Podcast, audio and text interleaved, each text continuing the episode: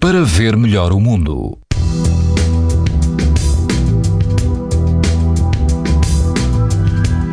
As temperaturas mantêm-se altas este domingo e todo o país apresenta risco muito alto de exposição à radiação ultravioleta, incluindo a Madeira e os Açores.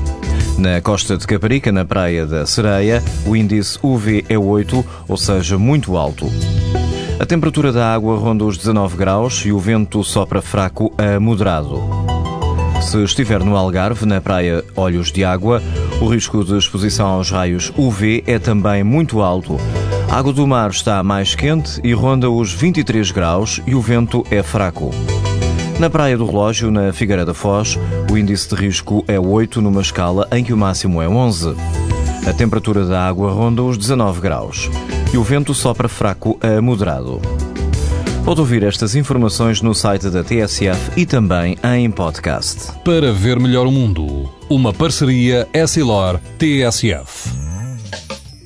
Os raios solares podem provocar lesões nos olhos das crianças e dos adultos. Proteja-se e aos seus filhos com lentes Essilor Proteção Total.